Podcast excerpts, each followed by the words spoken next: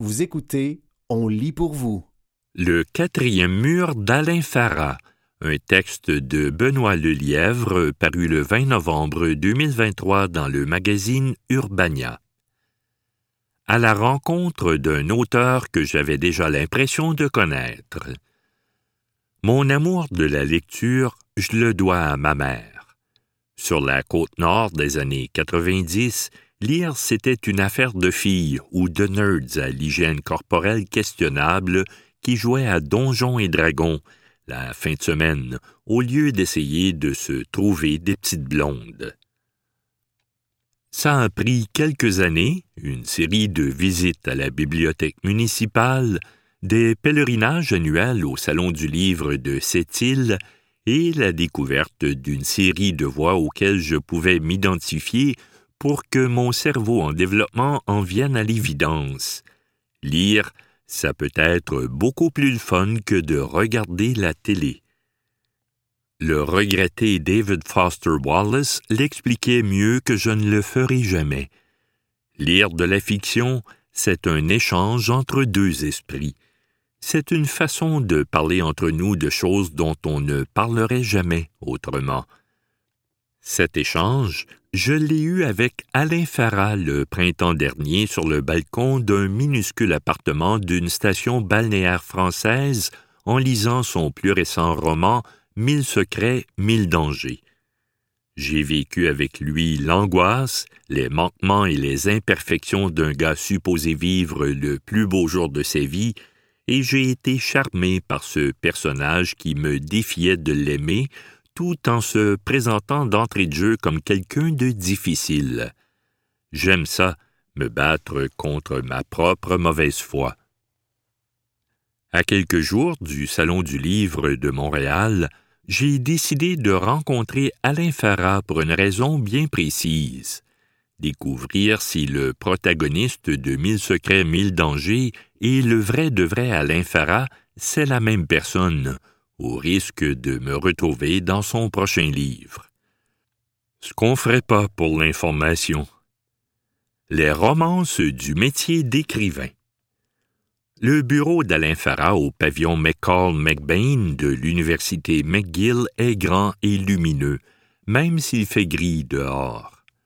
Buzz Lightyear et les pavés de James Joyce y côtoient tout naturellement. Des artefacts de la série jeunesse Pokémon jonchent le rebord de la fenêtre. C'est pas parce qu'on écrit des livres qu'on ne vit pas dans le monde, après tout. Vêtu d'un complet et d'une casquette des expos, qu'il enlève avant de commencer l'entrevue, il me serre la pince et m'invite à m'asseoir. Farah est professeur agréé au département de littérature et langue de McGill depuis 2009 il a aimablement accepté de me recevoir une heure avant son prochain cours. Avant de commencer, il me demande si je suis journaliste. Je lui pardonne immédiatement. Chez Urbania, on se fait encore souvent dire qu'on a un blog ben ben fun. Oui, je suis journaliste, mais mon parcours académique est plus proche du sien que de celui de quelqu'un qui a fait les jeux de la com. En explorant le pavillon avant l'entrevue, j'ai trouvé une succursale Subway au sous-sol. On est loin du cauchemar goth psychédélique de son roman Pourquoi Bologne. Si tu décides d'écrire un roman, il faut vraiment avoir l'humilité d'accepter que tout le monde s'en fout. La première chose qui écrème ceux qui vont le faire de ceux qui ne vont pas le faire, c'est de travailler sur quelque chose que personne n'attend, dont personne n'a besoin et que personne ne veut, et de se mettre au boulot dans ces paramètres-là, m'explique-t-il candidement à propos de son métier. Aussi, quand un livre arrive à publication, c'est certain qu'il ne donnera jamais un retour proportionnel à l'investissement. On donne en pure perte, et c'est normal. On n'élève pas ses enfants en se disant comment ça va nous revenir. Des fois, ça revient sous la forme d'un câlin. Des fois, c'est un bisou. Des fois, c'est une gentillesse. Mais beaucoup, beaucoup de fois, c'est rien. Et la plupart du temps, ça coûte. Financièrement, psychiquement ou autre. Avec son image publique de professeur de littérature jeune et cool qui intervient dans les médias pour parler de culture et qui écrit des romans super profonds et atypiques, Alain Farah répond un peu à la vision romancée qu'on a de l'auteur. En tout cas, dans mon imaginaire à moi. Comme j'ai commencé très tôt et très collé au processus d'édition, j'ai pas vraiment vécu dans ces romances-là. Mon éditeur, c'est un ami à moi. On était tellement occupés avec ça que l'expérience a toujours été à la hauteur de mes rêves. On a vraiment fait les choses étape par étape. On progressait de projet en projet, me répond-il lorsque je lui demande c'était quoi ses idées à propos du métier avant de s'y mettre. C'est vrai, par exemple, qu'il y a beaucoup de méprise à propos de ce que c'est le métier d'écrivain à proprement parler. C'est pas tout le monde qui en prend la mesure avant de plonger. Vous écoutez Le quatrième mur d'Alain Farah, un texte de Benoît Lelièvre paru le 20 novembre 2023 dans le magazine Urbania. Il me raconte aussi avoir eu la chance de côtoyer Gaëtan Soucy, l'auteur de La petite fille qui aimait trop les allumettes à ses débuts dans le métier. La sobriété du personnage et le manque d'artifice autour de son statut littéraire pourtant important lui ont alors révélé l'écart entre le fantasme et la réalité du métier d'écrivain. Vous me direz qu'il ne vend pas très bien son métier. Pourtant, lorsqu'il parle d'écriture, les yeux d'Alain Farah s'illuminent. La conversation devient plus fluide, comme si on prenait une bière ensemble au bar du coin. Écrire, c'est pas quelque chose qu'il fait pour le statut ou l'argent. Disons que si c'était le cas, il ne serait certainement pas dans le domaine intimiste de l'autofiction. L'autofiction, pour moi, est ancrée dans le réel, mais elle ne s'arrête pas quand la fiction lui permet d'aller plus loin dans sa compréhension de ce même réel. Parler de fiction avec Alain Farah n'est pas exactement le même exercice que d'aborder le sujet avec Patrick Sénécal, ou même mon très estimé collègue Hugo Meunier. Le personnage principal des romans de Farah c'est lui-même, et ce serait mal comprendre la nature de son écriture de le qualifier de héros. Le Alain Farah de Mille secrets, mille dangers, c'est un gars rempli de blessures et de poisons qui essaie de survivre à une série d'attaques réelles et imaginées. C'est cette honnêteté crue et courageuse qui rend le personnage et son auteur si attachants. Peu de gens sont capables de se regarder dans le miroir avec autant de sang-froid. Les méchancetés qu'Alain lance à son cousin dans Mille secrets, mille dangers, ce sont des choses que le commun des mortels choisit d'oublier à propos d'eux-mêmes. C'était pas prévu que le Alain du livre apparaisse sous ce jour-là. Quand il finit par dire certaines choses, c'est dur d'accepter de voir le personnage d'Alain dire ça. Il m'explique que sans l'aide de son éditeur, Éric de la Rochelière, il ne serait peut-être jamais arrivé à rejoindre ces zones d'ombre qui demeurent inaccessibles à la plupart d'entre nous. Pour faire une métaphore de rap, c'est un peu comme mon producer. C'est le adjust de mon loud. Il me demande toujours d'aller plus loin, au point où je viens me demander ce qu'il veut vraiment, mais quand tu livres le truc, ça devient clair. J'évoque ça parce qu'à propos de la relation Alain-Édouard, les choses les plus difficiles sont liées au fait qu'Alain a tellement peur de faire face à une certaine partie de lui-même qu'il tente de la maintenir à distance. Mais c'est un peu ça, le jeu de la littérature, de faire apparaître des choses. J'ai longtemps été ce lecteur-là qui regardait la programmation du salon pour voir qui y était. J'ai encore ce réflexe-là, souvent. Alain Farah aime le salon du livre. Mille secrets, mille dangers en est à sa troisième année d'existence, alors sa présence à l'événement à titre d'écrivain est moins nécessaire à des fins professionnelles, mais il y sera quand même parce qu'il aime ça, sincèrement, Je trouve ça de prendre ça au sérieux. Je ne prends pas ça pour acquis du tout. Pour avoir fait beaucoup de salons du livre où tu signes trois exemplaires à des gens de ta famille et que tu trouves ça et pénible, c'est le fun de vivre l'expérience en tant que personne qui a un lectorat. Dans ma trajectoire littéraire, j'ai vécu cette transition et j'ai un sentiment de responsabilité lors de ces événements. Peu importe la journée que tu as eue, tu t'accroches un sourire dans le visage et tu y vas, raconte-t-il, le regard fixé sur son bureau. Pour Farah, il s'agit d'un exercice basé sur le plaisir d'aller à la rencontre de l'autre. Jadis celle de ses auteurs préférés, aujourd'hui des collègues du milieu qu'il n'a pas toujours l'opportunité de côtoyer et le plus important, de ses lecteurs. Le plaisir d'y être convié depuis longtemps, c'est de voir les gens à différents moments de ma carrière. C'est de voir des lecteurs qui avaient lu Pourquoi Bologne revenir me voir pour Mille secrets, mille dangers et me partager leur appréciation. Contrairement à tant de relations qui sont difficiles et exigeantes, c'est une relation éphémère qui dure quelques minutes mais qui est lié à des heures et des heures qu'ils ont consacrées à mon œuvre. Pendant notre entretien, je n'ai pas eu l'impression de traverser ce fameux quatrième mur qui sépare le Alain Farah fictif du Alain Farah réel. Le gars sur la page et le gars dans la vraie vie, c'est la même personne. L'autofiction, c'est le moyen qu'il a choisi pour faire tomber ce quatrième mur qu'on a tous dans nos vies et qui nous fait sentir si seuls pour nous montrer que c'est possible de vivre sans.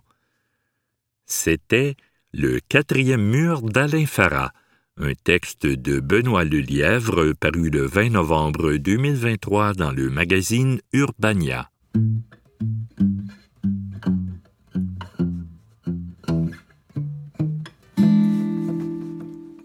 Relevez le défi Je mange local, une bouchée à la fois un texte de Défi Je mange local, paru le 2 octobre 2023 dans le magazine Caribou.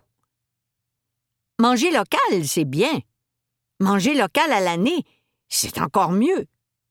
C'est pourquoi le défi Je mange local, anciennement défi 100% local, se déroule maintenant sur 12 mois et pas qu'en septembre. Engagez-vous dans un parcours annuel ludique qui vous offrira du contenu exclusif, des conférences d'invités renommés, des ateliers, des prix à gagner et un calendrier d'activités pour manger toujours un peu plus local.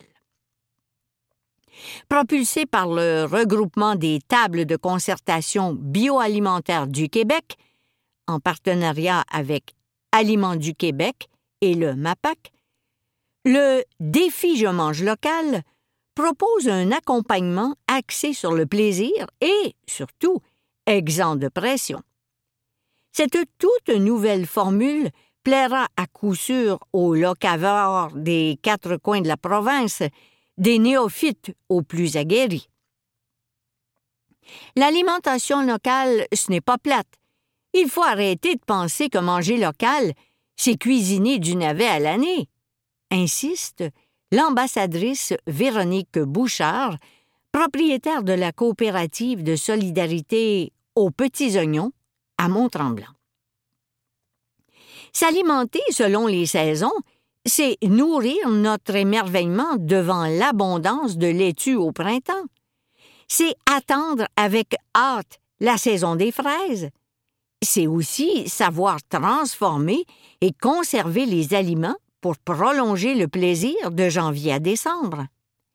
J'ajoute des petits fruits congelés à mes smoothies et je ne peux imaginer mes Pokeballs sans l'umami d'une betterave ou d'une carotte lacto-fermentée. Échanger et apprendre sans pression. En vous inscrivant au Défi Je mange local, vous découvrirez sur la plateforme en ligne exclusive des aliments de niche méconnus, des techniques de jardinage pas piquées des vers, des méthodes de conservation inédites, de nouveaux lieux d'approvisionnement, des astuces zéro déchet et des recettes originales qui titilleront les papilles de vos invités. Le programme déborde d'outils, de trucs et d'astuces qui vous aideront à tendre vers une alimentation de plus en plus locale, une bouchée à la fois. Quelles huiles locales peuvent remplacer l'huile d'olive? Quelles astuces utilisent les chefs pour cuisiner la viande locale? On a les réponses. L'objectif n'est pas de s'alimenter entièrement de produits locaux, mais bien d'y aller progressivement, dans le plaisir et la découverte, en solo, en famille ou en communauté.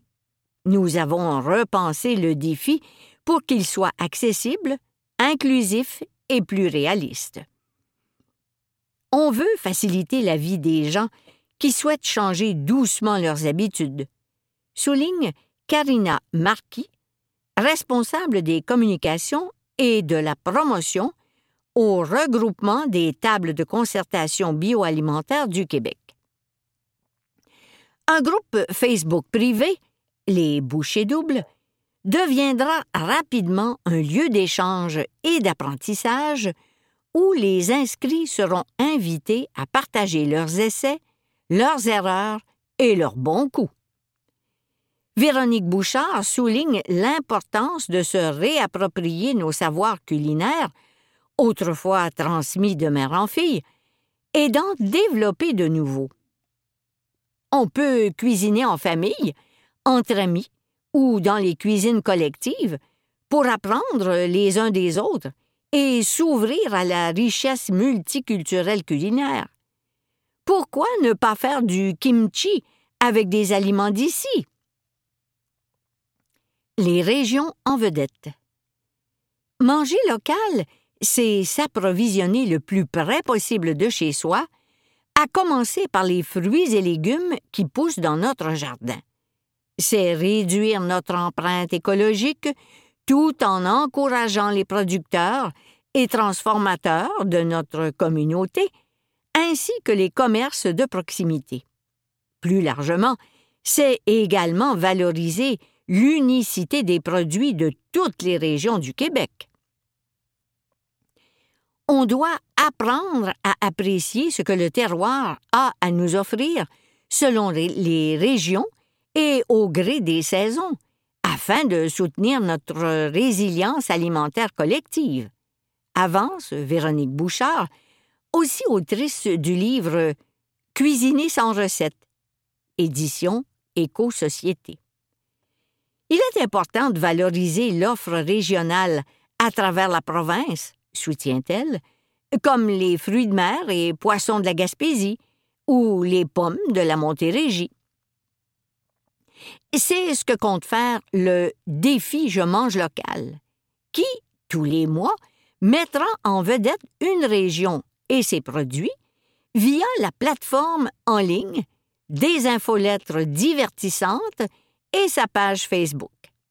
Les tables de concertation bioalimentaire régionales prépareront du contenu unique et vérifié tout en exploitant des thématiques rassembleuses comme euh, célébrons, cocooning local, recevoir. On souhaite ainsi voir émerger de fiers mangeurs locaux qui contribueront à l'autonomie alimentaire des régions. Manger local, ça fait du sens. Au-delà du bonheur de savourer des produits frais et goûteux, Manger local est un geste engagé qui fait vivre des familles, qui dynamise le territoire, qui renforce le tissu social et qui fait tourner l'économie locale. Vous y contribuez? En vous abonnant à des paniers bio, en visitant votre marché public ou en fréquentant la boulangerie du quartier. Manger local, c'est se réapproprier la cuisine en tant qu'activité porteuse de sens et de plaisir, résume la fermière Véronique Bouchard. Relever le défi Je mange local en mettant plus de produits locaux dans votre assiette l'année. Pour participer, inscrivez-vous gratuitement au défijemangelocal.ca. C'était relever le défi Je mange local, une bouchée à la fois, un texte de Défi Je mange local, paru le 2 octobre 2023 dans le magazine Caribou.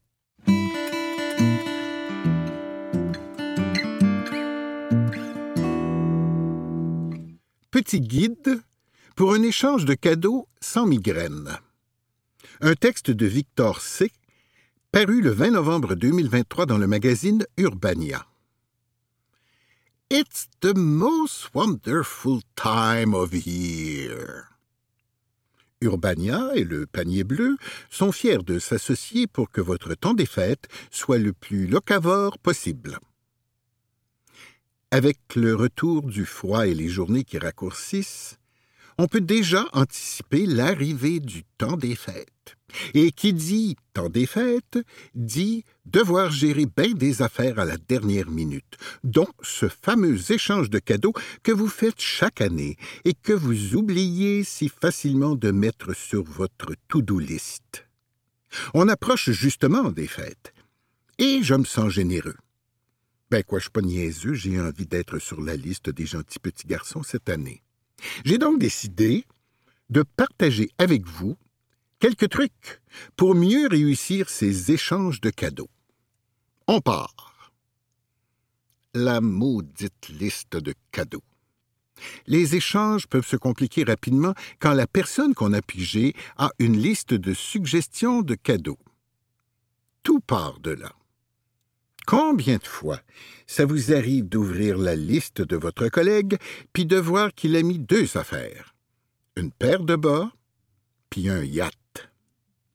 Tu Marcel, rendu là, si t'en veux pas de cadeau, fais juste pas participer. Rappelez-vous la promesse que vous vous êtes faite à vous-même l'an dernier. De grâce, prenez-vous-y d'avance. Pour vous éviter ça, établissez des règles claires, surtout en ce qui concerne le budget. Pas besoin d'aller trop haut, on cherche un cadeau pour Noël, pas pour un mariage. À l'inverse, si vous allez trop bas, vous allez vous ramasser à acheter un objet cheap qui ne sert à rien. Je dirais qu'entre 30 et 50 dollars, c'est raisonnable, mais évidemment, ce budget variera selon les groupes. Donc, si vous aussi vous êtes choisi pour un échange de cadeaux, soyez gentil et faites une liste de cadeaux simples à trouver et abordables. Deux ou trois suggestions de livres pas trop chers feraient amplement l'affaire. La personne qui vous a pigé vous en remerciera, et on espère que celle que vous pigerez fera de même. Privilégiez l'achat local. Privilégier l'achat local est un conseil valable en tout temps, mais il est doublement pertinent au moment de magasiner pour un échange de cadeaux. On connaît les avantages de l'achat local. Non seulement c'est bon pour l'économie de sa région, mais en plus, ça réduit l'empreinte environnementale de ses achats puisque les objets voyagent moins loin. En plus, un cadeau acheté localement est souvent accompagné d'une bonne anecdote. C'est toujours plaisant de se faire offrir quelque chose en se faisant raconter l'histoire qu'il y a derrière. Pourquoi acheter des mitaines dans une grande surface quand on peut acheter des mitaines faites à la main par un monsieur dans les Laurentides qui a lâché sa job en construction pour suivre sa passion de recycler de vieux pneus pour les transformer en moufles? Quand un cadeau comprend une histoire personnelle, on se sent spécial de le recevoir. On sait que la personne qui nous le donne a fait un effort et ça, c'est touchant. Ne pas procrastiner. À l'approche de Noël, on dirait que tout se bouscule et on est facilement submergé par tout ce qu'on a à faire avant les vacances. Et chaque année, on finit par se dire Bon, l'an prochain, je vais m'y prendre d'avance. Eh bien, ce paragraphe est pour vous rappeler la promesse que vous vous êtes faite à vous-même l'an dernier. De grâce, prenez-vous-y d'avance. Ce bout-là est facile à dire, mais difficile à faire, je sais. Mais combien de fois on finit par acheter un cadeau super décevant parce qu'on s'y est pris trop tard? Vous avez beau avoir la meilleure idée au monde pour votre cadeau. Si vous attendez trop longtemps avant de l'acheter, il y a des chances que ça tombe à l'eau. Voyez donc le présent texte comme un wake-up call pour cette année et occupez-vous de ça au PC. Je vous ai à l'œil, la gang. Achetez en ligne. Là, j'entends quelques-uns d'entre vous en train de dire Ouais, mais la vie va si vite que je préfère acheter en ligne, il y a plus de choix, puis en plus, j'ai pas à me déplacer. À ces gens-là, je dirais Vous avez raison. Ben, quoi, je ne vais pas mentir, moi aussi, j'aime acheter en ligne. Cela étant dit, magasiner en ligne n'est pas incompatible avec acheter local. Depuis un an, on a justement droit à notre propre plateforme de magasinage en ligne, le panierbleu.ca. Et c'est franchement un game changer. En gros, voyez ça comme un grand marché de Noël qui roule à l'année sur Internet et qui vous ne demande pas d'aller vous geler les pieds à moins 30 pour acheter des petits pots de confiture. Quand un cadeau comprend une histoire personnelle, on se sent spécial de le recevoir. On sait que la personne qui nous le donne a fait un effort et ça, c'est touchant. Et comme son catalogue regroupe plus de 230 000 produits, c'est à peu près certain que vous trouverez quelque chose qui saura plaire à la personne que vous avez pigée. Vous aurez aussi droit à un service de livraison rapide, en plus de pouvoir laisser vos dollars dans votre communauté. Bref, c'est une solution de rechange aux géants du web qui permet de prioriser les boutiques québécoises. Puis ça, c'est probablement un des meilleurs cadeaux que vous pouvez faire à vous et à votre communauté. Sur ce, je vous dis bonne chance dans votre quête du cadeau parfait. Et promis, l'an prochain, tout le monde va souhaiter être celui ou celle que vous allez piger. C'était Petit guide pour un échange de cadeaux sans migraine, un texte de Victor C., paru le 20 novembre 2023 dans le magazine Urbania.